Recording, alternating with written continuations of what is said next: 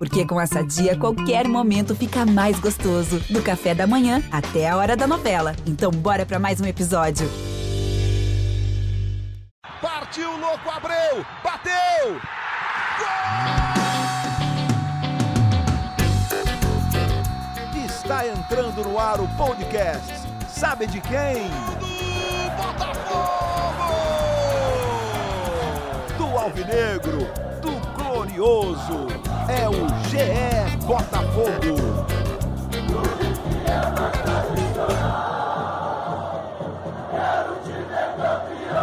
Fala, torcedor alvinegro! Tá começando o episódio 106 do podcast GE Botafogo. Eu sou o Luciano Melo. Um empatezinho ruim demais contra a Portuguesa, mas a gente não vai nem falar tanto desse jogo. Claro que a gente vai analisar um pouquinho, mas tem muito assunto acontecendo no Botafogo fora de campo também. Muitos indicativos do que vai acontecer ao longo da temporada. Para falar disso, estou recebendo aqui dois setoristas de Botafogo do GE. A primeira delas de volta de férias. Como é que você está, Emanuele Ribeiro? Seja muito bem-vinda de volta. Fala, Luciano. Fala, torcedor alvinegro. Fiquei uns dias aí afastada, né, dando uma descansada, mas estou de volta aí para a gente debater o que passa dentro do Botafogo. Vamos lá. Tem muita coisa para debater. O outro setorista que não estava de férias. Como é que você está, Taiwan Leira? Seja bem-vindo. Fala, Luciano. Bem-vinda de volta, Manu. Um volta de férias, outro já entrou de férias, o Davi, e eu sigo aqui resistindo. Alguém tem que trabalhar, né, Thay? Pois é. Mas vamos lá falar de, de Botafogo, que a semana dentro de campo não foi das melhores, não está sendo das melhores, né? Mas fora de campo tá, tá bem movimentado aí, tem coisa para a gente falar. Manu, disparado assim individualmente, o assunto mais tocado durante as suas férias foi Matheus Babi, assim, muito à frente dos outros. Teve a entrevista do Durcésio falando que o jogador está muito desmotivado, e aí logo depois ele jogou. E aí, depois, no meio da negociação com o Fluminense, com o Atlético Paranaense, ele jogou mais uma vez contra a Portuguesa. Teve uma atuação muito fraca, não gostei da atuação do Babi mais uma vez ali, apesar de ter participado do gol ali, fez um pivô até interessante para o Marcinho. Um, até um tipo de jogada pelo qual o Babi é muito cobrado, que ele não faz com muita frequência. Mas o resto da partida dele foi bem ruim, abaixo.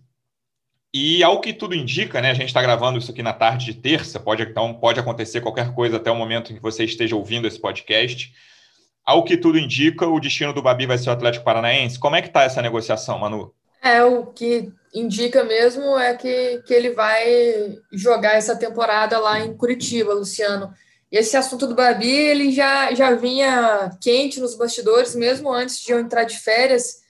O Babi que começou bem a temporada pelo Botafogo, né? Lá no início marcou três gols no, nos três primeiros jogos ali, foram três gols em, em dois dos três primeiros jogos e a gente, naquele, naquele momento, já colocava o Babi como um dos jogadores que poderia ser destaque do Botafogo nessa temporada, né? Até porque tem o caminho livre, né? Tinha o caminho livre no Botafogo depois da saída do Pedro Raul, um jogador de muita qualidade, muito bem valorizado internamente, apesar de alguns problemas extracampo na temporada passada. É um jogador que evoluiu tecnicamente, evoluiu fisicamente e tinha tudo para buscar aí seu espaço no Botafogo. E até a gente conversando antes mesmo de, de, vir à tona essa questão da negociação, a gente sabia que o Babi era um jogador que estava na lista de possíveis negociados pelo Botafogo, até porque é um jogador que, de certa forma, teve destaque na temporada passada, e o próprio Serra Macaense, na ocasião, admitindo que talvez ficar no Botafogo seria bom para o Babi, até porque poderia ganhar mais vitrine, ganhar mais visibilidade, e assim no final da temporada, dependendo de como ele jogasse pelo Botafogo nesse ano, poderia render mais dinheiro tanto para o Serra quanto para o Botafogo, mas não deu para aguentar as sondagens já nesse início de temporada e a negociação com o Atlético Paranaense está muito bem encaminhada. O Fluminense entrou no meio, tentou também é, contratar o Babi, mas a gente até noticiou no GE. Globo na segunda-feira que o Fluminense saiu também dessa negociação, tinha uma reunião agendada com os representantes do jogador, a reunião foi cancelada em cima da hora, porque o Atlético Paranaense entrou com outra proposta, né? então o Fluminense saiu dessa negociação e deixou o caminho livre para o Atlético Paranaense. Ao que tudo indica, esse vai ser o futuro do, do Matheus Babi. Ofereceu um, um bom dinheiro né, para contratar o jogador. O Furacão ofereceu 1 milhão e 200 mil euros à vista por 60% dos direitos do jogador, sendo que o Botafogo tem 40%, né, 30% de vitrine e mais 10% que chegou a adquirir no ano passado, quando o, o Bota vendeu o Luiz Henrique lá para o Olympique de Marselha, pegou parte do dinheiro e investiu na compra de 10% dos direitos do Matheus Babi junto ao Serra Macaense. Com essa venda para o Atlético Paranaense, o Botafogo ainda manteria uma porcentagem para venda futura, né? teria o jogador jogando a Série A do Campeonato Brasileiro, talvez com, com maior vitrine também, né? para, quem sabe, no futuro ter uma negociação melhor e assim o Botafogo continuar lucrando, mas é um dinheiro considerado é, bom, né? Uma proposta considerada boa tanto pelo Serra Macaense quanto pelo Botafogo. O Botafogo isso... ficaria com 40%, Manu, desses 8 milhões de reais, é isso? 1,2 milhão de euros? Acho que 30%, né? Porque parece que vai manter. Mantém 10, né? Mantém então, 10% da negociação futura. 2,4 milhões de reais. É, seria um bom dinheiro, né? Para esse momento do Botafogo. Mas aí, por outro lado, a gente vai comentar aqui no podcast também, fica a situação de, de opções ali para referência no ataque, né? Falta de opções que, que o Babi vai deixar caso ele saia mesmo. É, é, é, é dramática a situação de. Não só do Botafogo, né, Thay? Porque 2,4 milhões de reais equivalem a praticamente uma folha salarial, né? E você vende um jogador que é importante para o time, ainda com todos a, a, baixa que ele teve recente, mas vai pagar uma folha, vai pagar um mês de salário do elenco ali. E aí queria que você falasse também um pouquinho dessa negociação que teve aquela questão do Fluminense dos jogadores, né? Que isso pegou muito mal publicamente, assim. Um jogador me chamou muita atenção naquela lista do Fluminense, que foi o Frazan. Frazan é um zagueiro que não conseguiu se firmar, ele está há muito tempo no Fluminense, assim, ele teve muita chance, não é um jogador que não conseguiu jogar no profissional. E, cara, quase sempre ele vai muito mal quando entra no profissional, sabe? E acho que isso pegou muito mal também entre a torcida do Botafogo, né, Thay? É, vale só a gente destacar que essa não é uma negociação muito é, confortável do lado do, do Botafogo, porque o contrato do Babi é, é curto, é de empréstimo, e o Botafogo tem esses 30% de vitrine só enquanto vale esse contrato. Então, é, o presidente do Botafogo, do César, chegou a falar que o Serra Macaense que escolheria. Na verdade, o Botafogo tem, numa cláusula do, do contrato, é, o direito de vetar qualquer proposta que seja inferior a 3 milhões de euros. O, a proposta do Atlético é um pouco mais do que um terço disso, é bem menos. Só que o Botafogo só tem 10% do Babi a partir do, do, ano que vem, quando termina o contrato. E tem 40% agora, os 10 que comprou, mais os 30 de vitrine. Então, para o Botafogo conseguir lucrar alguma coisa com, com o Babi, tem que ser agora, porque se for no ano que vem, é pouco provável que ganhe mais dinheiro do que isso. Acho que essa que é a, a questão aí, por isso também que, que o Botafogo tem alguma pressa em negociar o, o Babi, além das questões. Me parece um caso todo, um pouco no todo mundo tem pressa, né, Thay? O Serra Macaense é, é. também. Todo mundo tem pressa de embolsar esse dinheiro, seja ele qual for. Ainda que para o Serra Macaense esse dinheiro faça mais até diferença do que para o Botafogo, mas qual, qual, 2 milhões de 2 milhões e 400 mil reais são muito bem-vindos na conta do Botafogo nesse momento. É, e o Babi não, é, é, um jogador jovem, bem jovem, mas não é também um, um, garoto que acabou de subir das divisões de base. Né? Ele já tem um, um currículo ali por, por clubes pequenos e 2020 foi o grande ano da carreira dele. Então é a hora que todo mundo quer, quer ver o retorno desse, desse investimento. Né? É, sobre a troca de jogadores, realmente, é, o Fluminense tentou é, dar o, o, os ativos, né, os jogadores, no lugar de dinheiro, só que não caiu muito bem, é, principalmente os nomes, assim, o Daniel Bolt para lateral, é, o Frazan, é, não me parece que, que seja uma opção melhor do que o que o Botafogo tem no elenco hoje. O Botafogo pois tem é. o Canu, tem o Gilvan, é, que, é um, que é um reforço experiente, que sabe jogar Série B. O Carly, que é um líder do elenco que voltou. Tem o Souza, que é um jovem da base que no Campeonato Brasileiro passado já mostrou que, que pode ganhar ali algum tempo, que não vai ser não vai ser a solução para a zaga do Botafogo, mas que tem potencial para jogar, para para pelo menos repor a saída de um titular uma vez ou outra. É um jogador que é, é atualmente convocado para divisões de base. Então, é um jogador que pode se desenvolver, é, de, tirar um, uma vaga dele no elenco, tirar espaço dele no elenco para colocar o Frazano, me parece muito interessante. É, passando mais para frente, o Yuri Volante é, é, até um jogador que teria algum espaço, eu acho. O Kaique está começando a jogar ali como volante é, no time, mas também é garoto o melhor, da base. melhor daquela lista ali, daqui o é, eu concordo. Concordo. E Caio Vinícius também para o meio de campo, Wallace, Samuel. Aí são jogadores um pouco mais desconhecidos e que não sei se agregariam tanto. É, o Botafogo precisa de um centroavante com a saída do Babi, é, vai precisar ir ao mercado para repor, mas eu acho que o movimento do Botafogo agora, a gente já falou isso aqui em outros episódios, eu acho que o movimento do Botafogo agora é contratar jogadores que tenham mais nome, que tenham mais qualidade para serem titulares, para terem um pouco mais de, de protagonismo desse elenco. Acho que o Botafogo já cumpriu a cota de jogadores para rechear o elenco para dar alguma sustentação. Agora precisa de gente que possa chegar e decidir. Tem alguns jogadores com potencial que o, que o clube contratou, mas não tem nenhuma certeza, né? tem poucas garantias esse elenco até agora. Eu acho que é isso que o Botafogo está procurando no mercado a partir de agora. É, tem uma comparação interessante que eu acho que a gente tem que fazer muito ao longo dessa temporada, principalmente, que é com o Vasco, que é o outro clube da, do Rio que vai jogar a Série B.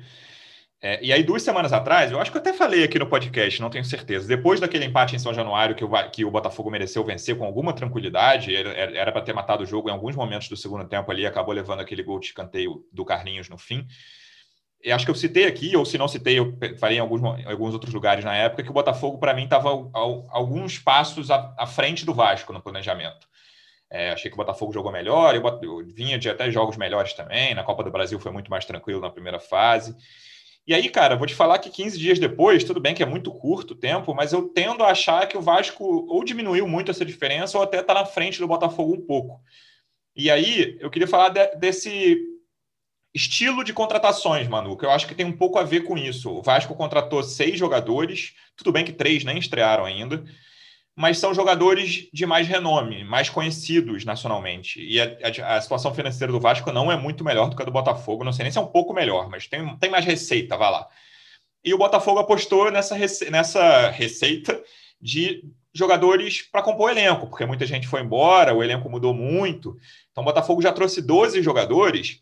Se você pensar dos 12, quem é o mais conhecido? Muito provavelmente o Carly, que é muito conhecido porque passou por aqui, enfim, é ídolo da torcida, fez um gol de título, que levou para os pênaltis para ganhar o título. Os outros, cara, é difícil você pensar né, quem era o, o jogador mais conhecido desses outros que o Botafogo trouxe. É, e aí tem um segundo passo que a gente já citou algumas vezes nesse podcast também, em outros episódios. Como que o Botafogo pode contratar jogadores de mais renome, Manu? Você acha que isso está na pauta até a Série B? Faltam um, um pouquinho menos de dois meses para começar a Série B. Está na pauta do Freeland, olha, eu preciso de dois ou três jogadores que cheguem para ser titulares absolutos. Como que é esse planejamento de momento do, do Botafogo no mercado de contratações?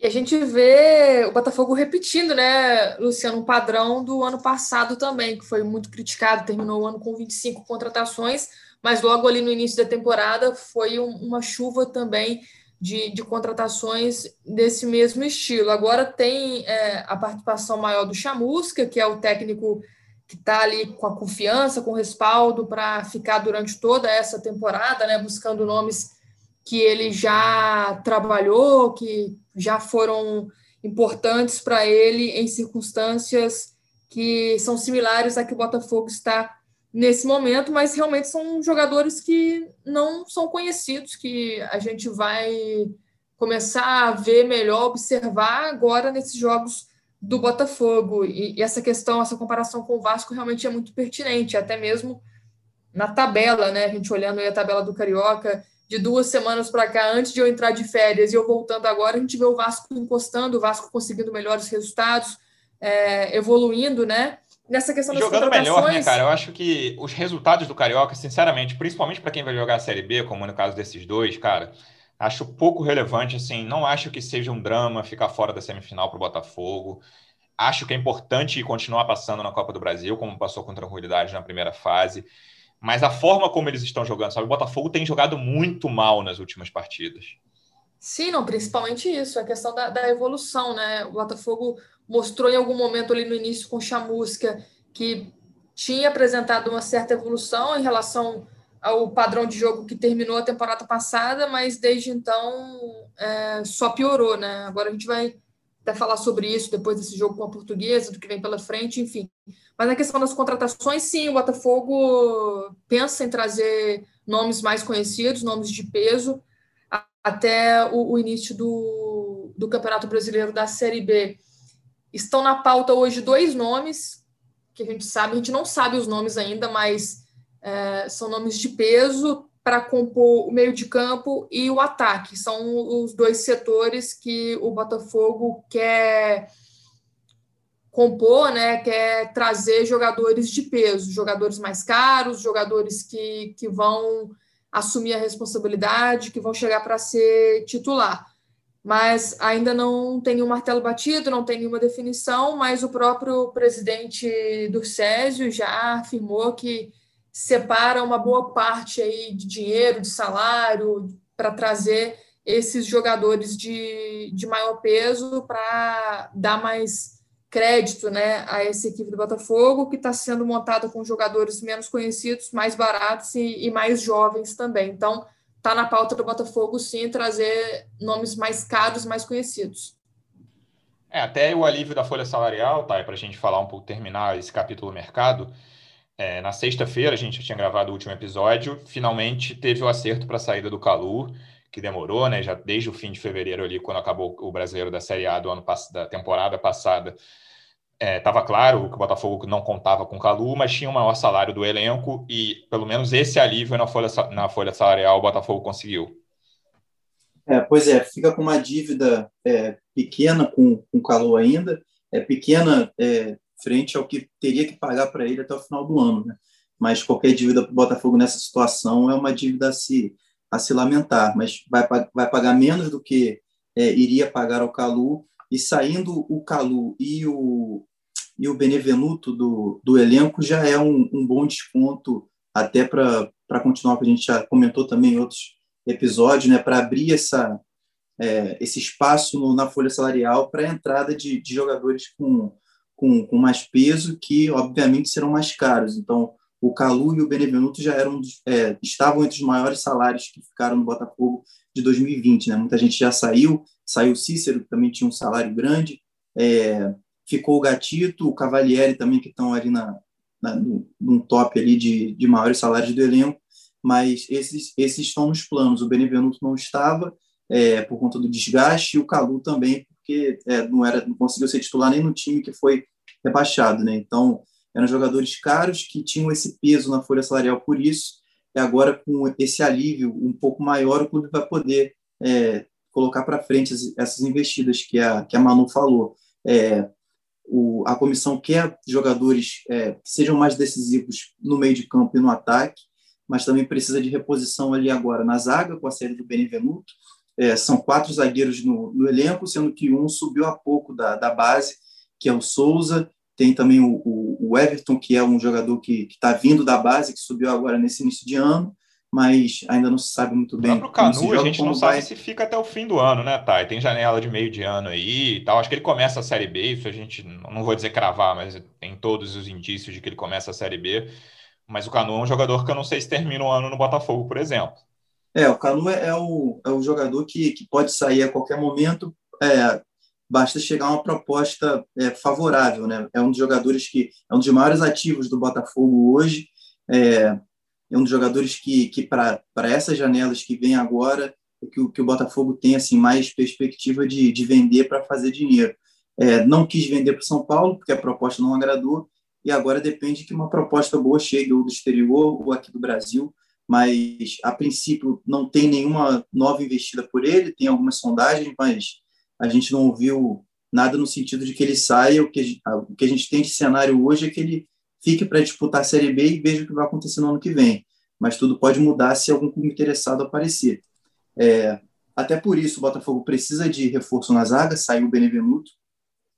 E nas laterais também, como a gente já, já comentou aqui incessantemente. Né? Hoje o, o, o Jonathan é praticamente a única opção para lateral direito, apesar do Botafogo ter quatro laterais direitos no elenco.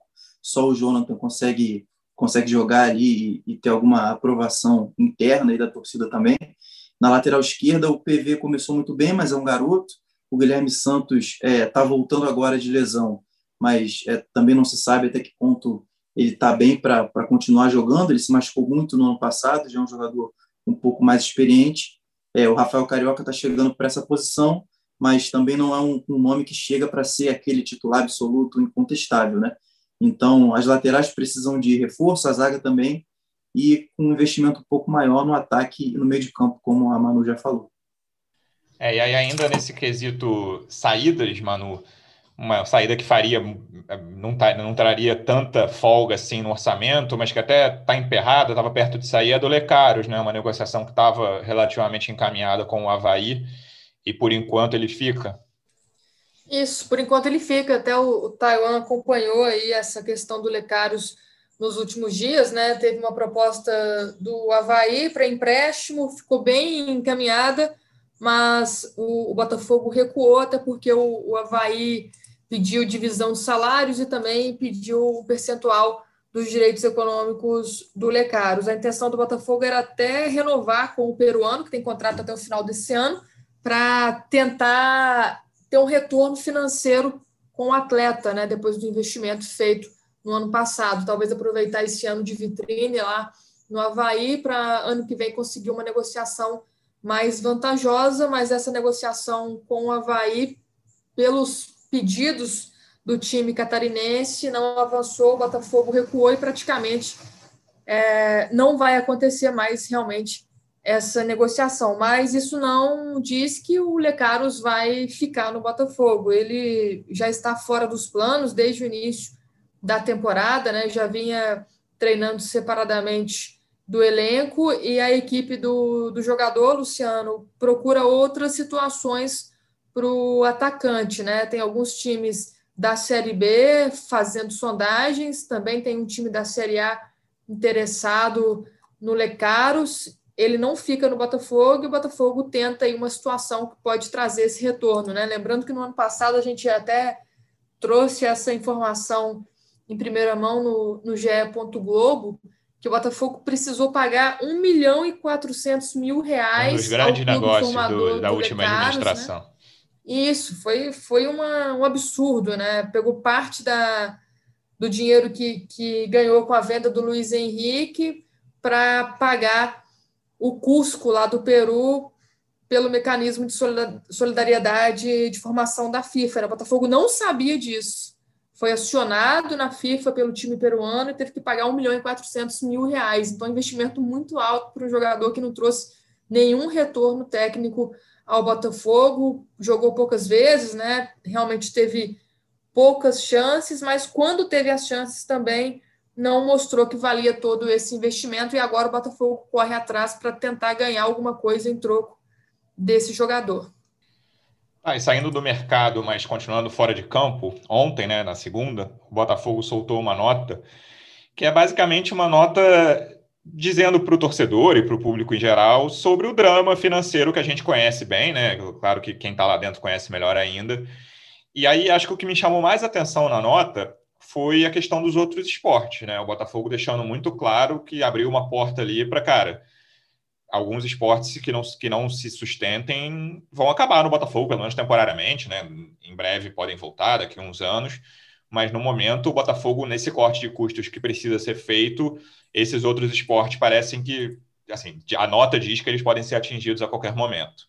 É, pois é, quem, quem acompanhou o nosso, nosso último podcast ficou de olho também no, no ge.globo barra Botafogo, já sabia que a situação do clube para esse ano seria bem difícil, né? A gente já tinha informado é, sobre alguns números do orçamento, né, que, que o Botafogo projeta para essa temporada, que projeta é, de perder, de arrecadar, questão de, de dinheiro, de, de receitas. É, e essa nota veio é, nesse mesmo tom que a gente já tinha publicado. Né? O Botafogo, no estatuto, só tem como esportes obrigatórios o futebol e o remo. Então, esses são os únicos esportes que estão garantidos, tanto na base quanto no profissional. Os outros esportes, é, só divisões de base estão garantidos, só um, uma, uma aposta mais na garotada. Assim, esporte profissional só vai só vai ter investimento se for autossustentável. A gente está falando de vôlei, de basquete, é, de todos esses de todos esses outros esportes olímpicos, né, principalmente. É, no orçamento, o Botafogo já previa uma queda de mais ou menos um terço, quase um quarto dos investimentos é, com, com esses esportes, né, que o clube destaca como esportes gerais. É, no ano passado, o primeiro cálculo é de gasto de mais ou menos de 2 milhões com esses, com esses esportes. nesse ano está prevendo uma receita de só 500 mil. E aí, é, o, que na prática vai resultar é que esses esportes vão, vão acabar no Botafogo é, no primeiro momento. É, é, algo que, que alguns clubes brasileiros já fizeram, assim, também tinham essa, essa característica. Né? A gente pode falar aqui da realidade aqui do, do Rio. O Flamengo, uns anos atrás, fez um movimento parecido, quando também estava numa situação financeira bem difícil. E o Botafogo, nessa, nessa nova proposta né, de profissionalismo, de tentar gastar um pouco mais somente que arrecada, tentar segurar um pouco a dívida, vai cortar na própria carne e, a princípio, isso quer dizer é, cortes de, de talvez é, até de funcionários, mas principalmente desses esportes que hoje dependem do futebol. O Botafogo quer arranjar um jeito de fazer o clube ser mais autossustentável, do clube dar mais dinheiro e dos esportes que, que funcionarem no clube funcionarem apenas com dinheiro próprio. O que acontece hoje é que todos funcionam é, a reboque do futebol e o próprio futebol não está se autossustentando tanto assim. Mesmo assim, o futebol é a única coisa que dá dinheiro no Botafogo, praticamente, e até mesmo o futebol cria dívidas é, temporada após temporada por conta de decisões equivocadas. Né? Então, essa nota oficial do Botafogo veio nessa linha, assim, de defender essa mudança, nessa reformulação que os dirigentes estão prometendo, colocar em prática com a chegada desse novo CEO e também dessa responsabilidade né, fiscal e administrativa que eles estão prometendo ter. A gestão está só começando, a gente vai ficar de olho, mas esse é o discurso de agora. Me parece ser a missão inicial e primordial do CEO do Jorge Braga, né, Manu? Porque ele precisa atrair novas receitas, e como o Thay falou, o futebol é o grande gerador de receitas não só do Botafogo, de todos os clubes brasileiros, e precisa cortar custos, né? cortar despesas fora do futebol, dentro do futebol. O Botafogo está nesse processo também, dentro do futebol profissional. É, e assim, me parece que o trabalho do CEO, o trabalho do Jorge Braga, vai ser muito medido pelo sucesso ou pelo fracasso dessa reformulação financeira do clube. Sim, e nesses primeiros dois meses, né, o, Jorge Braga vai pegar para analisar tudo, otimizar tudo isso e ver o que realmente pode ser cortado, né? O Botafogo vai ter que fazer esse sacrifício, sim, como disse também nessa nota divulgada aí durante essa semana, é, o torcedor não precisa esperar nenhum resultado a, a curto prazo, não. Pelo contrário, o Botafogo vai sofrer bastante aí nesses próximos anos até conseguir organizar a casinha, organizar essa questão financeira e aí sim ter fôlego para investir, né? É a questão do orçamento que a gente trouxe também aí no, no GE. Globo, que nem o, o Thay falou, vai ser votado na próxima semana, mas já prevendo quase 100 milhões a menos em arrecadação em relação ao orçamento inicialmente previsto, né, caso o Botafogo permanecesse na Série A, que era um sonho da, da diretoria passada. O Botafogo vai continuar tendo prejuízos esse ano, né? Prejuízos aí na, na casa dos 20 milhões de reais é o, o, estimado nesse orçamento que vai ser votado na semana que vem. E quando a gente fala que, que o Botafogo prevê arrecadação na casa dos 140 milhões, Luciano, isso também é sendo muito otimista, até porque o, o, time coloca lá mais de 70 milhões de reais em vendas de jogadores. Isso não aconteceu nem no ano passado, quando o, o, o clube revelou né, alguns jogadores com muito destaque. Teve a venda muito importante do Luiz Henrique, teve a negociação do Caio Alexandre, enfim. Nem no ano passado conseguiu atingir esse valor, então, sendo muito otimista, o Botafogo coloca aí maior parte da, da arrecadação em 2021 com a venda de jogadores, sabendo que, que vai ser muito difícil. Então, o Jorge Braga tem nesses próximos meses aí, né, nesses meses iniciais desse trabalho, a missão de fazer esse diagnóstico para depois atacar onde vai ser mais necessário. Esse trabalho inicial começa com, com bastante silêncio, né? A gente não ouve muito sobre o que tem sido feito pelo Jorge Braga, justamente por, por estar nessa missão de diagnosticar o que acontece com o Botafogo e com essa missão de, de cortar esses gastos para conseguir respirar lá na frente. Com certeza o futebol vai ser a, a prioridade aí do, do Botafogo. É só para só para continuar é, explicar rapidinho esses números, como o Mano falou, é, a arrecadação, a receita né, que eles estão projetando é de, é de 140 milhões. Só que no ano passado, com o orçamento de Série A, que tem um, um, uma grana, principalmente de TV, muito mais, muito mais gorda, é, o Botafogo arrecadou 160 milhões. Então, esse novo orçamento está prevendo só 20 milhões a menos do que no ano de Série A. E mesmo assim, é, as contas já apontam para um déficit, né, para um prejuízo de, de 20,6 milhões. É, esse, tudo isso é, é, projetado com base no que, no que o clube acredita que vai alcançar na temporada. Não tem muitas garantias. É, esse ano, por exemplo, o, os direitos de TV estão muito ligados à, à questão do pay-per-view, né? tem que bater metas, então é uma grana que, que não, é, não é uma cota fixa. Eles estão projetando 20 milhões, mas isso depende de muita coisa que o clube precisa alcançar. Venda de jogadores, a Manu já falou, 70 milhões. É uma, é uma conta até que o clube já sabe que é irreal. Eles colocaram isso no orçamento porque eles entendem que eles precisam desse dinheiro novo, desses 70 milhões. No mundo ideal, esses 70 milhões viriam com venda de jogadores, mas isso muito, é muito pouco provável que aconteça. Se não vier com a venda de jogadores, eles vão ter que arranjar uma outra alternativa para chegar nessa conta de 70 milhões. E aí pode ser com outras receitas, com algum investidor que, que apareça, ou no pior dos cenários, com um empréstimo que vai desafogar o clube no momento, mas que vai ser mais uma dívida para pagar lá na frente. Então, tem, tem algumas armadilhas também, entre aspas, que, que esse ano vai apresentar o Botafogo. É, os conselheiros vão, vão votar esse orçamento na semana que vem, mas na prática a, a coisa deve ser um pouco diferente.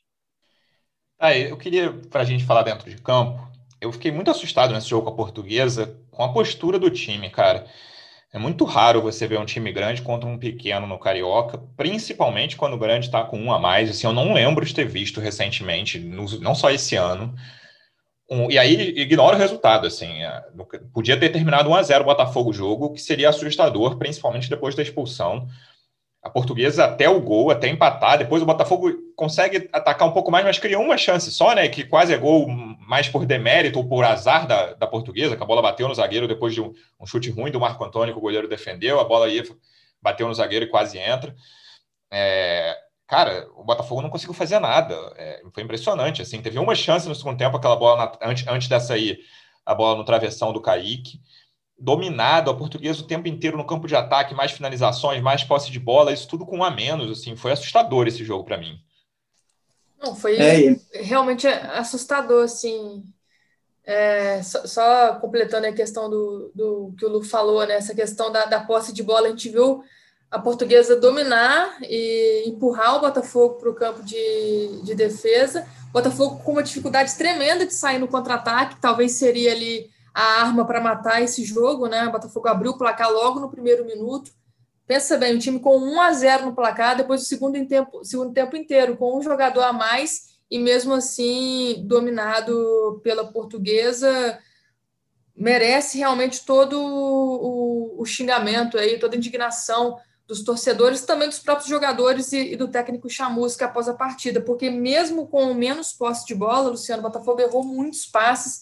Eu acho que esses erros foram cruciais também para esse resultado, para esse empate. Mas mesmo com, com a vitória, né, mesmo se o Botafogo vencesse por 1 a 0 como você disse, esse jogo já era um, um jogo para ser esquecido, né? Como que, que o Botafogo, com um gol relâmpago no início do, do primeiro tempo ali, consegue ser dominado, consegue ser acuado pela portuguesa inacreditável, né? A gente viu um Botafogo muito distante em campo, um Botafogo sem ameaçar a portuguesa, melhorou depois da entrada do Kaique no segundo tempo, né? Ele perdeu também esse gol ali inacreditável, teve ali sua parcela de culpa, mas o time todo muito mal nessa partida, um a um horrível no último domingo, né, Thay? É, pois é, a impressão não era nem que, que era um jogo de, de, de dois clubes assim de, de patamares parecidos, né? Era que a portuguesa estava no lugar do, do, Botafogo e o Botafogo no lugar da portuguesa, porque é, era a portuguesa que, que é, chamou a responsabilidade do jogo o tempo todo, que, que dominou as ações, que, que tentou atacar, que, que pressionou o, goleiro Douglas e, e, o Botafogo tentou desde o início jogar no contra-ataque, né? Já entrou com, com, com uma formação para isso mas além do, do, do, primeiro lance do jogo, né, que foi o gol, não conseguiu produzir muito mais. Quando teve chances, desperdiçou, mas, mas o placar eu acho que não fez justiça não para o Botafogo, mas não fez justiça para a Portuguesa, que merecia vencer mesmo com um jogador a menos desde o final do, do primeiro tempo. A Portuguesa te, terminou o jogo com, com mais posse de bola, com mais chances criadas, com mais finalizações.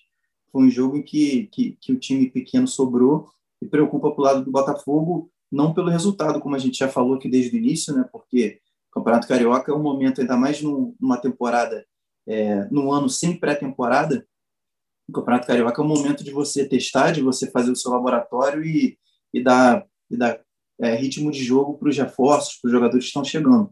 Mas um desempenho já era esperado, porque esse é o último mês de, de preparação para a Série B, praticamente. No final de maio já começa a competição, que é o foco total do Botafogo. E esse início é, não mostrou um time ainda que seja é, seguro para jogar uma competição que vai ser muito mais difícil do que o Campeonato Carioca. E foi o jogo em que, na minha opinião, o Chamusca mereceu mais críticas, assim, nada, né? Nossa, tá com o carro ameaçado, não, longe disso. Mas acho que ele fez muitas escolhas erradas, o, o 4-4-2 não funcionou. Eu acho até que merecia o teste do 4-4-2, não acho um absurdo, não. Testar o Babi e o Navarro juntos, ainda que o Babi esteja de saída, mas provavelmente vai chegar outro centroavante. O Navarro tá merecendo, acho até que ele foi o melhorzinho do time. Não gostei muito do Kaique, até Manu citou, mas não gostei como ele entrou. Não gostei do Felipe Ferreira, não gostei do. O Marcinho deu o passe para o gol e deu esse passe para o Kaique chutar na travessão. Um que eu não tenho gostado quando, quando entra o Ronald também, entrou mais uma vez, eu não gostei, não entendi muito por que, que o Enio não entrou, o Enio vinha de atuações um pouco melhores nos jogos anteriores. E o Matheus Nascimento, né, Manu, que já virou esse, essa questão, que tem jogado muito pouco e foi a última substituição, jogou um pouco, um pouco mais de 10 minutos ali contra a Portuguesa só. É, mais uma vez a gente viu pouco do, do Matheus Nascimento em campo, né? O desde que o Chamusca chegou, o Matheus tem tido menos chances, né? Mas eu acho que é até uma questão da, da diretoria também, um planejamento feito entre comissão técnica e diretoria para dar mais tempo, trabalhar aí melhor o Matheus Nascimento antes de criar qualquer responsabilidade maior para ele, né? Acho que, que é um, um trabalho com muita cautela feito em cima do Matheus Nascimento, mas você citou aí um jogador que acho que vale sim um destaque né, nesse jogo muito ruim do Botafogo, o Rafael Navarro. Acho sim, que, que foi muito bem, já tinha entrado algumas vezes no fim da última temporada, já tinha mostrado uma evolução, né? A gente tinha visto o Rafael Navarro no início de 2020, naquele campeonato carioca, em que não tinha ido muito bem, depois voltou para o sub-20, e quando teve novamente oportunidade no, no profissional, acho que, que, mostrou bastante evolução e aparece com potencial, né? Ainda mais agora que a gente vê aí essa negociação do Matheus Babi com o Atlético Paranaense praticamente concretizada, né? Muito bem encaminhada. Então, o Rafael Navarro aparece como uma boa opção para o Chamusca, até o, o Botafogo buscar talvez outras opções no mercado, mas fazendo muito bem a função de pivô, acho que está cada vez mais pronto ali para assumir o seu papel no ataque do Botafogo. Talvez tenha sido a, a notícia positiva aí desse empate em um a um com a, a portuguesa, né? Você falou que o Chamusca merece as críticas e ele mesmo também, após a, a partida, não se isentou da responsabilidade, chamou aí é, as críticas para si, também criticou que ele tentou fazer, viu que não deu certo, mas é isso, né? O período de, de testes, e a gente espera que a partir de agora, talvez o Botafogo mostre mais evolução e, e mais a, a, cara que o Chamusca quer dar, ainda mais nesse mês de abril. Vai ser um, um mês importante, assim, de mais descanso, de mais treinos, menos jogos, para o Chamusca impor sua filosofia no Botafogo. É, vamos ver como é que vão ser as críticas ou os elogios para os próximos jogos. Lembrando que o Botafogo volta a jogar no sábado contra o Volta Redonda, sábado à noite, 9 e 5 da noite. E semana que vem tem Copa do Brasil. O Botafogo precisa melhorar, mesmo com as peças à disposição. Acho que dá para jogar mais do que está jogando. Manu, obrigado mais uma vez pela presença. Bem-vindo de volta de novo. E semana que vem a gente volta. Valeu, Lu. Valeu, Thay. Até a próxima aí. Uma boa semana para os alvinegros e que a gente possa ver um, um time mais evoluído em campo contra o Volta Redonda. Até a próxima. Tomara, torcemos por isso. Thay, obrigado mais uma vez pela presença. Até semana que vem. Valeu, gente. Até a semana. Torcedor Alvinegro, obrigado pela audiência. Até semana que vem. Um abraço.